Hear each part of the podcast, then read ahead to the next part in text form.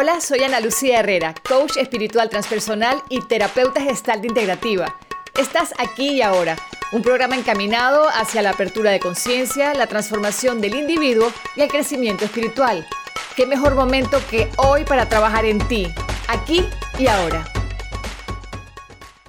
Hola, soy Ana Lucía Herrera, bienvenidos sean todos nuevamente a mi Spirit Blog, un espacio que saben que les llevo con muchísimo cariño y que se ha dedicado para todo lo que es compartir conciencia, transformación y crecimiento personal, espiritual, como quieran llamarle. Hoy estoy feliz de tenerte aquí con nosotros. Maite Moya, te conozco porque he sido prácticamente como paciente tuya, me funcionó mucho el trabajo que hicimos. Fueron tres sesiones cortas y yo como que la capté rápida y la pude aplicar a mi vida. Trabajas Eres antropóloga, psicóloga, has trabajado con el comportamiento humano, que debe ser muy complejo. Háblame un poquito del trabajo que has realizado. Bueno, mi especialidad efectivamente son las habilidades comunicativas y cómo a través de las habilidades comunicativas se desarrolla la sociedad. Imagínate que, no hubiese, que tuviésemos una comunicación realmente eficaz con los demás. ¿Cuántos malos entendidos se podrían Totalmente. Cuando hablas de... A nivel personal, a nivel nacional, de todo. Entonces la parte de comunicación es la más importante al final. Sí, tú sabes que ahora que dices eso, a veces yo digo una cosa pero me entienden otra. Entonces se hieren,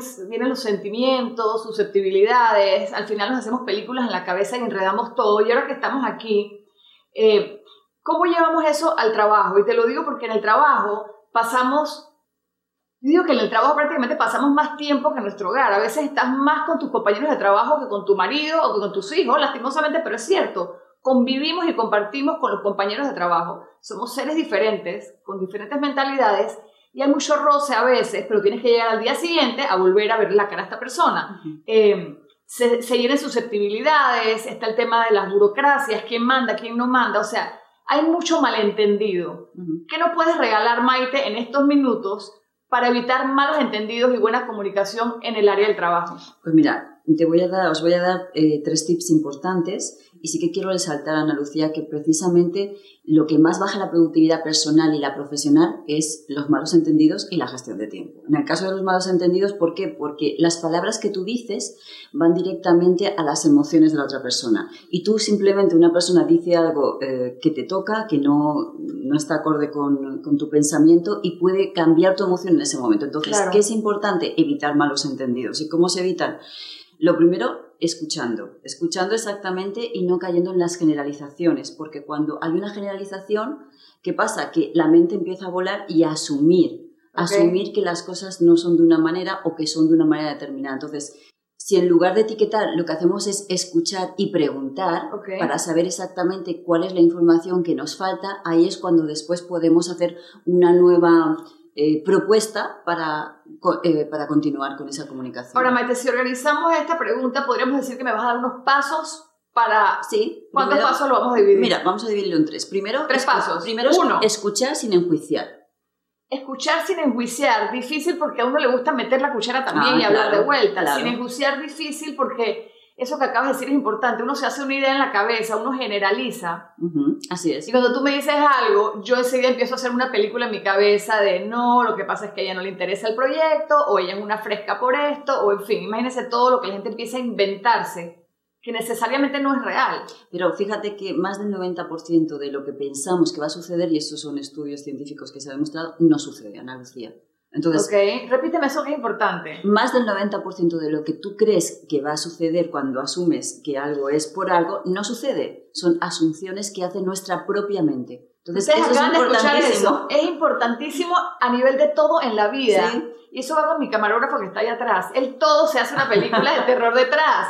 Y es como que no, y si pasa tal cosa, no, no va a pasar. O sea, siempre la mente es, catastrófica, ¿no? Como que se inventa una historia, asume cosas. Sí, porque forma parte de nuestro instinto de protección y de seguridad y está muy bien, pero cuando tú entiendes cómo funciona la mente y entiendes que, ok, esto forma parte de mi instinto de protección y de seguridad. Ya estamos haciendo terapia y Ya sé que el 90% de las veces que pienso esto no va a ocurrir. Entonces ahí empiezo a despegarme de la emoción, porque si no me despego de la emoción, etiqueto y no puedo ir al siguiente paso. Ok, entonces en ese primer paso es no escucho no juzgo, que significa no etiqueto, o sea, como que escuché.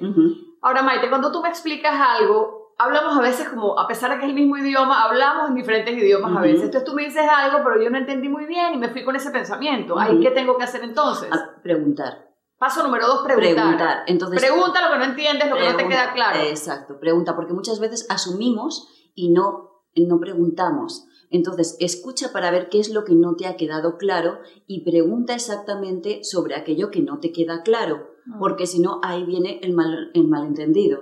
Entonces, cuando preguntas, entonces sales de esa, eh, de esa duda, es cuando realmente podemos pasar al tercer paso, que es seguir hablando con la persona y ver un enfoque diferente o buscar una solución diferente. Por ejemplo, como, como estábamos comentando antes, Ana Lucía, imagínate que yo quedo contigo a las 12 y, no puedo quedar, no puedo venir. Y en vez de llamarte personalmente y decirte, mira, Ana Lucía, no puedo venir porque me ha pasado esto y esto, te llama eh, alguien de mi equipo y te dice, Ana Lucía, eh, Maite no va a ir a, a la reunión.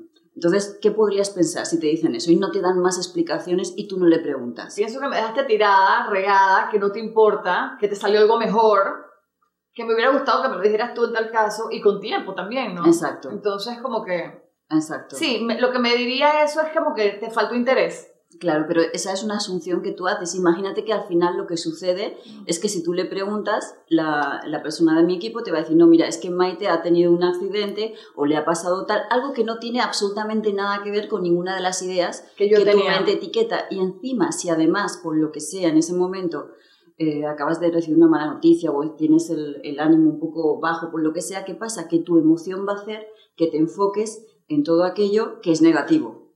Entonces, el estado de ánimo que tenemos también hace que enfoquemos la información de una manera o de otra. Eso es importante. Lo que me estás diciendo, Maite, es que si yo de salida ya llegué al trabajo con un tema personal colgando, peleé con mi mamá, peleé con mi marido, mi hija le va mal en la escuela, estoy mal de la cabeza, o sea, ando con dolor de cabeza, todo eso va a influir en el resto de mi día, en lo que yo reciba. Va, va a influir, si no, tú no tomas conciencia de eso y eres capaz de apartarlo, va a influir en cómo tú recibes la información. Y cuando la información es genérica, ¿qué pasa? Que va a alimentar el estado de ánimo que tú tienes. Oigan, ¿y saben eso cómo la llamamos los latinos? Cuando decimos, no sé si ustedes también en España, eh, te levantaste con el pie izquierdo. Sí. ¿Les pasa? O sea, como que te levantas con el pie izquierdo porque te pasó algo malo y ese malo, esa situación negativa se te empieza a reflejar el resto del día en todo. Y no es que te pasaron 10 cosas malas, es que tú empezaste a, a, a, colocar esa negatividad en todo lo que te sucedía. Y es como dices tú, asume que ya tú tenías este tema familiar pendiente, pero no quiere decir que la relación de trabajo o la cita que yo tengo contigo también tenga que ser negativa. Claro, porque si tú te enfocas en la persona con la que estás, en el momento en el que estás, puedes apartar esa emoción, pero si la emoción la llevas contigo continuamente, ¿qué pasa? Que va a afectar al resto de tu comunicación. Entonces, la primera herramienta de comunicación empieza en cómo te hablas tú mismo. Ok, ¿y cómo me hablar yo mismo la cabeza? Es lo que dices, ¿cómo debe ser? A ver, eh, primero tomando conciencia. Darte cuenta, ¿no? Darte cuenta. Una parte muy importante que precisamente eh, es en lo que consiste la metodología que hemos desarrollado de Liderapia, es precisamente ser consciente todo el tiempo de cómo te estás comunicando primero contigo mismo, porque lo que tú te dices, de esa manera es como luego vas a comunicar a los demás. Y tú eres el que al final te dices si puedes hacer algo o no. Entonces, ser consciente de ese diálogo que mantienes y de cómo te estás comunicando con los demás es la primera herramienta incluso antes de los tres pasos que te he dicho, ¿no?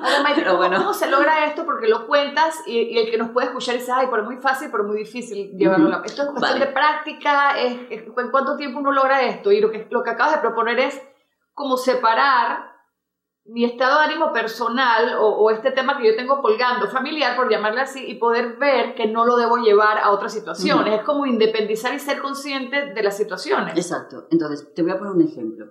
Eh, por ejemplo, imagínate em, que tienes que hacer una presentación, te lo digo porque eso me, pasó recientemente con una, con una, participante. Tienes que hacer una presentación mm, delante de X personas y estás muy nerviosa porque, no porque tengo que hacer la presentación, tal, tal, tal. Piensa cuántas veces has hecho presentaciones y cuántas veces has tenido éxito, lo has hecho bien. Claro. Porque en el momento que pasa, el miedo nos invade y nos bloquea y nos hace olvidarnos de las veces que sí hemos conseguido las cosas. Entonces, cuando empezamos a ser conscientes de, ok, esta es la emoción que tengo, tengo miedo, pero espérate, voy a recordar las veces que sí lo he hecho bien. Y no, hacemos eso. Exacto. ¿Y qué me decía cuando lo hacía bien? Entonces, ahí estás trayendo tu éxito a un momento donde puedes contrarrestar ese villano que, que tenemos que me está diciendo, oye, tienes miedo, no vas a poder hacerlo, etcétera, etcétera. ¿Cuántas veces lo has hecho bien? Y cuando lo has hecho mal, hemos aprendido de lo que hemos hecho mal, porque se aprende tanto del éxito como del no éxito, o no me gusta la palabra fracaso. Cuando, te, cuando te va bien. Exacto, entonces... Pero lastimosamente es eso, recordamos más, no, el miedo nos gana a poder recordarnos todo lo bueno que hemos hecho. Y esto que estás diciendo se lo quiero regalar a mi amiga Katy, que es la mejor abogada del mundo.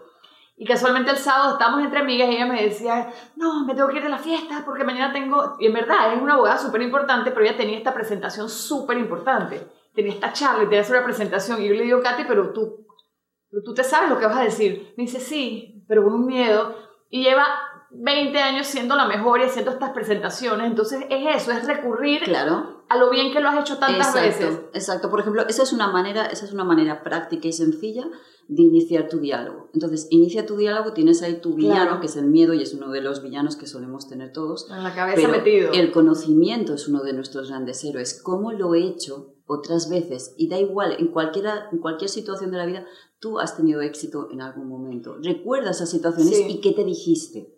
Y es escoger, lo acabas de poner muy lindo, es escoger entre ese villano, que es el miedo, y el héroe que también tienes, que es la persona que exitosamente ha hecho esa presentación varias veces. Exacto. Y hablando de eso, yo quiero mostrarles este libro que lo pueden conseguir en cualquier librería, me imagino, ¿verdad, Maite? En El Hombre de la Mancha. En El Hombre de la Mancha está en Panamá y en otras partes del mundo, me imagino que también está empezando su distribución. De Maite Moya, Liderapia, aquí habla de todos estos villanos, estas cosas negativas, estas voces que nos hablan, que nos quieren como Dime un ejemplo de villanos. Tienes el miedo. Tienes el miedo y su héroe, ¿cuál sería? Por ejemplo, el conocimiento. Cuando tú eres consciente, como por ejemplo con tu amiga, cuando ella toma conciencia de, espera, ¿cuántas veces sí he tenido éxito? ¿Y qué me decía, y esto es importante, Ana Lucía, cuando he tenido ese éxito? ¿Qué estaba pasando exactamente? Y lo puedes reproducir en tu mente, automáticamente empiezas a poder combatir ese miedo, ¿no? Total. Dime otro villano.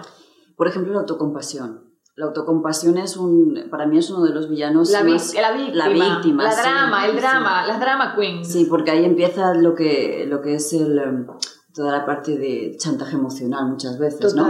Entonces, para mí la autocompasión es, es, es un villano Claro, yo no puedo, pobrecita, yo no tengo las herramientas para... ¿Y cuál sería el héroe la de la...? seguridad, la, auto, el, la autoseguridad, es decir, tomar autoliderazgo, autoliderazgo, darme cuenta de cuándo realmente he podido combatir esas situaciones. Bueno, si quieren, si quieren conocer todos estos villanos y todos estos héroes, está en este libro. Aparte que está bien contado, está bien explicado, está claro. Hay libros, Maite, que son muy complicados, pero este libro está así como puntual, o sea, está muy chévere, así que se lo súper recomiendo a todos. Maite, para cerrar esta entrevistita, para evitar malos entendidos, y dime a ver si me aprendí la tarea, para evitar malos entendidos en el trabajo, número uno, escuchar a la otra persona. Perfecto. Número dos, y no inventarme películas. Si hay algo que no entendí, yo le pregunto. Ser clara yo también con mi pregunta. Y pregunto todo lo que pueda para estar claro, concreta. ¿Qué quisiste decir con esto? ¿Qué pasó aquí? ¿Te refieres exactamente a esto? ¿Te refieres a esto? Es decir, no ser concreto, no asumir ni generalizar. Ok. Y número tres, ya con esto, teniendo el aporte tuyo y mi entendimiento, es poder llegar a algún acuerdo. Algún acuerdo concreto. Y ser claros. Ser claros. Entonces, cuando más claro queda la información para ambas partes, menos malos entendidos y mejor te vas a sentir. Yo creo entonces que el resumen de los malos entendidos es la claridad. Por supuesto, Maite, esto lo llevamos al trabajo y también lo llevamos a nuestras relaciones, a la familia, a la relación de pareja, a todo. Muchísimas gracias, Maite, por estar aquí. Me encanta que estés aquí cuando estemos en Panamá. Siempre este es tu rinconcito también para ti y bienvenida seas gracias a este Gracias, gracias. Maite. Gracias por escuchar aquí y ahora. Este podcast es una versión editada de mi programa de radio. Espera un nuevo episodio de aquí y ahora cada lunes. Y si te gustó, comparte el contenido con más amigas dejando un review en la aplicación que uses para escucharnos. Nos vemos la próxima semana, ya lo sabes, cada lunes, aquí y ahora.